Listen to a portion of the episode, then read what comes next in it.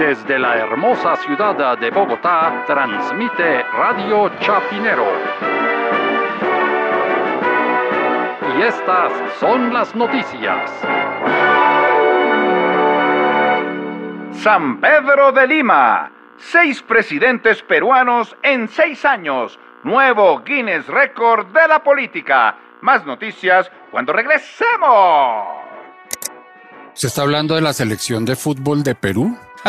no, pues sí parecería, ¿no? La que quedó eliminada, usted dice, con contra No, que cambian de técnico, bueno, o Colombia, que cambiaron de técnico como cuatro o tres veces aquí y nos eliminaron. Ah, sí, claro, claro. Y que además los técnicos que sacaron terminaron clasificando otros equipos al Mundial. Pero no, no, no. Yo me, yo me refiero es que esta semana, pues Perú selló una cifra que pasará a la historia. Eh, pues por su crisis política, no es que tener seis presidentes en seis años. Mire, desde 2016 han estado eh, Pedro Pablo Kuczynski, Martín Vizcarra, Manuel Merino, Francisco Sagasti, Pedro Castillo, el recién destituido, y la nueva vicepresidente, que ahora es presidenta, Dina Boluarte usted le parece eso normal? Eso es como si en Colombia. Eso es la movilidad social, ¿no? Que llaman, ¿no? Es como uno de los logros. Eso puede ser efecto de la pandemia, ¿no? Que se reinventó Perú, se reinventó y cambian de presidente cada bueno, pero usted sabe que en Suiza, que se supone que es la democracia más perfecta, cada año hay un presidente nuevo. Claro, y nadie sabe cómo se llama. No, nadie cuál está de presidente en, este momento. No, y en Perú tampoco ya nadie sabe cómo se llama. ni en Venezuela, ni. No, nadie. Pero es que mire, eso es como si en Colombia, en un periodo así en estos últimos seis años, hubieran estado Ernesto Samper, Pastrana, Álvaro Uribe, Juan Manuel Santos, Iván Duque y Gustavo Petro. ¿Se imagina un año cada uno? No, eso sería como un trancón de los de Waze, que están todos pitando histéricos. Sí, no, eso, sí es, eso sí, inconcebible, eso que acaba de decir usted. No, pero fresco, eso no va a pasar. Eso no podría haber pasado en Colombia, porque al revés, aquí los presidentes están atornillados, o sea, no hay cómo sacarlos. Mire, para empezar, eh, la famosa frase de Ernesto Samper fue, aquí estoy, aquí me quedo, o sea, que eh, duró los cuatro años a pesar de todos los escándalos, ¿no? No hubo cómo moverlo.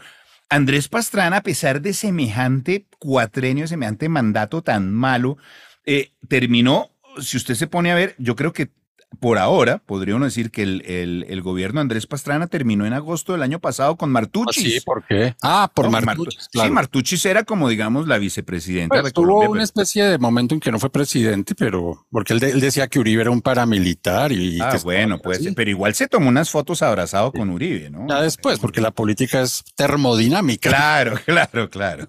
Pero bueno, digamos que Pastrana ahí seguía más o menos. Por un lado, Juan Manuel Santos repitió o sea, fue el primero en repetir. Ah, no, primero Álvaro Uribe, mentiras. Álvaro Uribe repitió. Juan Manuel Santos repitió. Iván Duque terminó diciendo hace poquito que si él se hubiera enfrentado a Petro en las pasadas elecciones le habría ganado. O sea, el tipo ah, pensaba que iba a durar. La de votos y todo, y, la, y la politiquería y la mermelada, claro que habría ganado pues, indudablemente. No sé, no sé, yo no sé cómo sería. Y, y, el mismo Petro, que solo lleva 100 días, que ya están documentados afortunadamente, imagínense si cada 100 días vamos a tener un documental Video, de Petro, imagínense en cuatro años o más, ¿no? Porque Acuérdese que Petro dijo que cuatro años era muy poco para todas las transformaciones que necesita Colombia. ¿Qué mínimo Petro necesita? 12 años, Eduardo. Bueno, el pacto histórico, pero sí, en la práctica viene siendo parecido. Yo creo que mejor vayamos al aire. Al aire, al aire. Al aire, sí. Y estas son las noticias. Santa Fe de Bogotá, Distrito Capital. Los gobiernos de México, Argentina, Colombia y Bolivia se unieron a favor de Pedro Castillo y desconocen a la presidenta Dina Boluarte. Más noticias cuando regresemos. Pero una pregunta, si era la vicepresidenta, ¿no era como del mismo partido o afina a Castillo?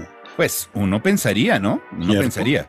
Ahora, lo que pasa es que eh, usted sabe que el argumento que tienen eh, Petro y los demás eh, gobernantes de estos países, de México, Argentina y Bolivia, que se unieron para dar esta declaración en conjunto, pues dicen que, eh, que Pedro Castillo fue elegido por voluntad ciudadana y que por eso hay que respetarlo, ¿no? Lo, lo curioso es que muchos gobiernos que ellos mismos respetan, pues nunca fueron elegidos por voluntad ciudadana o por lo menos por encima de la voluntad ciudadana, ¿no? Sí, o se perpetuaron con trampas y con... Pensemos, por ejemplo, en Vladimir Putin. Vladimir Putin envenenó a todos los eh, oponentes, ¿no? O encarceló a los que estaban por fuera y obviamente sigue siendo presidente porque es que no hay cómo competir contra Putin.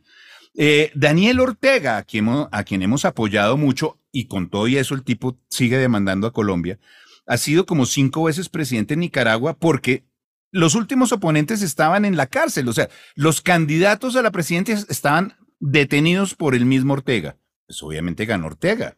Pues sí, por voluntad popular, pero pues, ¿no? Ahora, eh, también está el caso de, Juan Guaidó.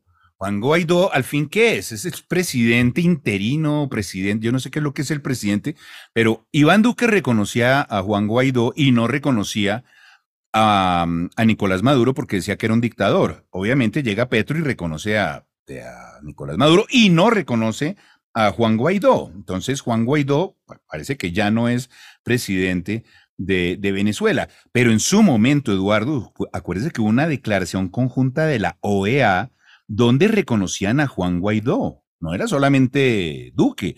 En ese momento Argentina, que no era de izquierda, reconoció a Juan Guaidó. Bahamas, Brasil, que no era de izquierda cuando estaba Bolsonaro, reconoció a Juan Guaidó. Canadá, Chile, Costa Rica, Ecuador, Estados Unidos, Honduras, Guatemala, Haití, Panamá, Paraguay, Perú, que tampoco era de izquierda, reconoció a Juan Guaidó, pero Juan Guaidó hoy no es reconocido por esos países.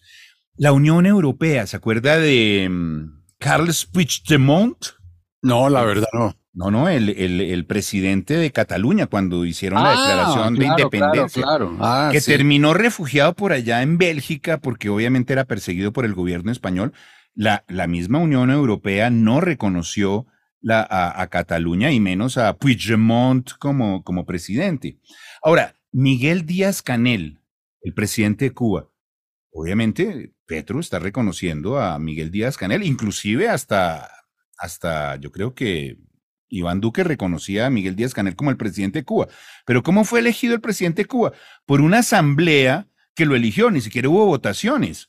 O sea, una asamblea a, puerta cerrada, con voto secreto, que terminó diciendo que, ok, Miguel Díaz Canel es el nuevo presidente de Cuba. O sea que no siempre es la, la voluntad popular. Los trompistas, por ejemplo, no reconocen a Joe Biden a estas alturas del partido, Eduardo. Sí, eso sí. que él no es su presidente, ¿no?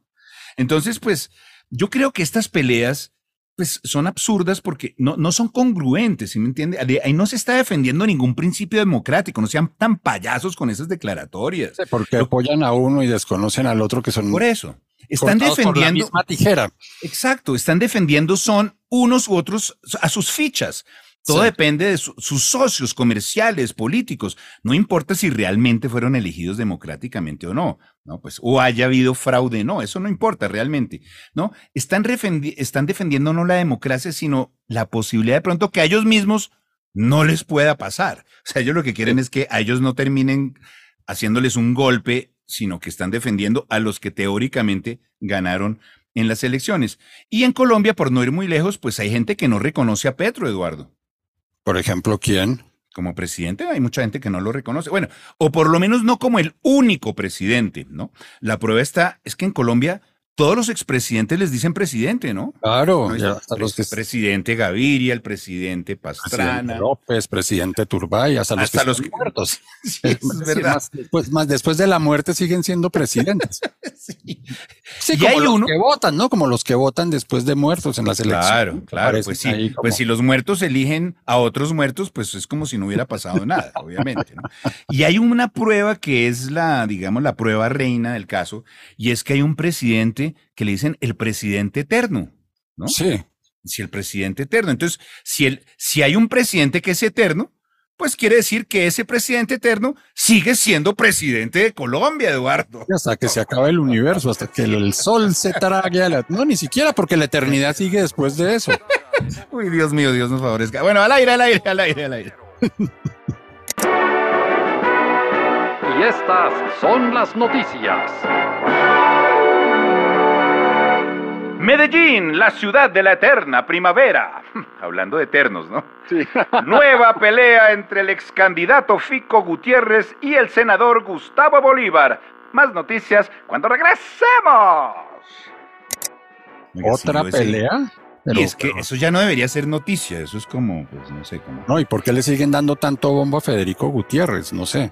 No, es que Federico Gutiérrez, imagínese que sacó. ¿Se volvió influencer o qué? ¿O está jugando? No, no, no. Lo que pasa es que ahorita vienen las elecciones el año entrante, Eduardo. Entonces toca volver a, a posicionarse, ¿no? No sé si vio eh, una cosa, un video que armaron en TikTok, me imagino. Yo lo vi en Twitter que era como, como Fico Gutiérrez. Hermano, ¿cómo estás? ¿Cómo te va, nena? Le pusieron a Messi. Andate, bobo, quítate. sí, sí, sí. Muy bueno, muy bueno, muy bueno. Andate, bobo. Eso debieron ser las bodegas petristas que hicieron ese video. Pues mire, el caso. Las bodegas petristas. las bobodegas, sí. sí. Bueno, pues el caso es que están agarrados por un, em, por un video que, que, se coló. ¿no? ¿Otro? Otro video, otro video. Y ahí sale Gustavo Bolívar hablando que Gustavo Bolívar pues ya estaba cuestionado por haber hecho la vaqui esa para apoyar la primera línea y todo eso y siempre ha sido como un defensor acérrimo de la causa. En ese video se le oye decir, ¿cómo va el tema de los compañeros que están privados de la libertad? Y agrega, ustedes deciden si hablamos de cosas que pueda haber la opinión o hacemos una comisión con una con unas tres o cuatro personas que ustedes designen y nos vamos a la oficina del ministro y hablamos de las cosas que no se pueden decir en público. Oigamos la grabación, Eduardo. ¿Cómo va el tema de los compañeros que están privados de la libertad? ¿Cómo está el tema de los que están sindicados, etcétera, todo eso? Pero podemos darle dos tratamientos, de eso quiero que hablemos. Uno, cuidando las palabras, porque sé que van a estar aquí, entonces ahí vamos por las ramitas, o dejamos todos los enlaces, lo que vamos a una más chévere. Ustedes deciden si hablamos de cosas que puedan tener la opinión por los enlaces que ustedes están permitiendo, o hacemos una comisión con unas tres o cuatro personas que ustedes designan y nos vamos a la oficina del ministro y hablamos de las cosas que no se pueden decir en público porque a los días ustedes saben que nos crucifican de un lado o de otro. Porque a nosotros nos crucifican por si hacemos o por si no hacemos. Lo que dice Fico Eduardo es que Bolívar le diga a la opinión pública, pues, cuáles son esas cosas que no se pueden hablar en público, qué es lo que... Qué lo, que, le pasó a Victoria Eugenia de Géneco en y a Jairo Lozano, que algo, pues, alguna noticia o alguna información se filtró de que el ex embajador San Clemente sí sabía del tema de la, de la, de la finca, de la narcofinca, claro. Eh, doña Victoria Eugenia de Géneco dijo, eh, ¿cómo así? ¿Cómo así? ¿En serio se sabía? Y Jairo le dijo, sí, pero esto no se puede decir. Ellos no sabían que estaban al aire, pensaban que era extra micrófonos que estaban hablando. Entonces uno dice, bueno, no se puede decir por qué, porque no hay pruebas, los pueden demandar por calumnia o porque eh, mejor no hablemos de esto porque le daña a los negocios a nuestro gran jefe. No sé. Claro. Y, y, eso es lo que le reclama Fico a Bolívar, decir, pero ¿qué es lo que no puede saber la opinión pública? A mí me parece que eso debe ser algo transparente, que todos los colombianos sepan qué es lo que está pasando. Acto seguido, Bolívar le responde a Fico con otro trino y donde dice, si soy bandido por reunirme públicamente con jóvenes de primera línea y sus abogados, buscando soluciones al, conflicto social que vive Colombia, ¿qué es usted que pactó con sicarios y narcotraficantes de la oficina de Envigado? Entonces, yo lo que me, yo lo que me pregunto es, este argumento de Bolívar, pues eso, o sea, fuera de que ya está viejo, y que además no se, ha, no se ha comprobado porque el mismo Fico le dice, nos vemos ante la justicia para comprobar qué es lo que usted está diciendo, pues es un argumento que pues se cae su peso porque si estamos hablando de la paz total, pues me imagino que Petro tendrá en algún momento que negociar también con narcotraficantes y los de la oficina de Envigado, si no, no sería total. ¿Qué quiere decir eso? Que Fico al revés era un adelantado de la paz, de la paz total. Pues claro, al revés, es el, es el ejemplo a seguir entonces de los de la paz total, ¿no? Sí, es increíble que, estemos en ese punto ahora. Resulta que es que los dos deberían unirse. Pero sabe que se deberían unir. Pero es que alguien debería en serio hacer esa reflexión. Estamos hablando de paz total, todos tienen que hablar con todos. No, entonces, no es que como yo voté por este, entonces que él hable con el que quiera, pero, pero el, el, opositor cada vez que habla con alguien, ah, es que es un bandido, es que es un no sé qué. Es Sí, realmente es muy complicado. Muy, muy, complicado. A mí me parece que el verdadero problema no es ese, sino el verdadero problema es quién filtró ese video. O sea, ya habían salido los, los petrovideos, ¿no? Eh, que así hayan sido declarados ilegales, pues ya dejaron muy mal parados a muchos del gobierno negociando ahí y, sobre todo muchos colaboradores de esos eh, influencers que estaban, eh, digamos, asesorando la campaña. Pero entonces uno se pregunta, ¿quién grabó este nuevo video de Bolívar? Claramente hay un infiltrado en el pacto histórico, Eduardo. Pues lo tiene que haber, porque... Porque ¿quién más va a mandar eso? Un enemigo de, de Bolívar, un enemigo de Petro, un enemigo del pacto histórico. O de pronto, pues, ¿Ah? Sí, o esos que suben. Eh, aquí estoy con el Lamborghini que compré en Miami y resulta que es la hija de un personaje de Buenaventura. Ah, sí, sí, sí. pero este chicaneando, chicaneando por redes. Uy, miren lo que. Puede ser chicaneando, pero o puede ser de mala fe. Yo lo ah. que creo es que en este caso no era chicaneando. Yo creo que de pronto es ese famoso enemigo interno que tiene el pacto histórico del que habla Petro, Eduardo. ¿Será? ¿Enemigo histórico? el pacto histórico, enemigo interno. Las fuerzas, enemigo interno. Las, fuerzas, oscuras, Las que hablaba Horacio Serpa en su momento. Ah, pensé que Dark Vader. al aire, al aire, al aire. Vamos al aire. Mejor sí, al aire.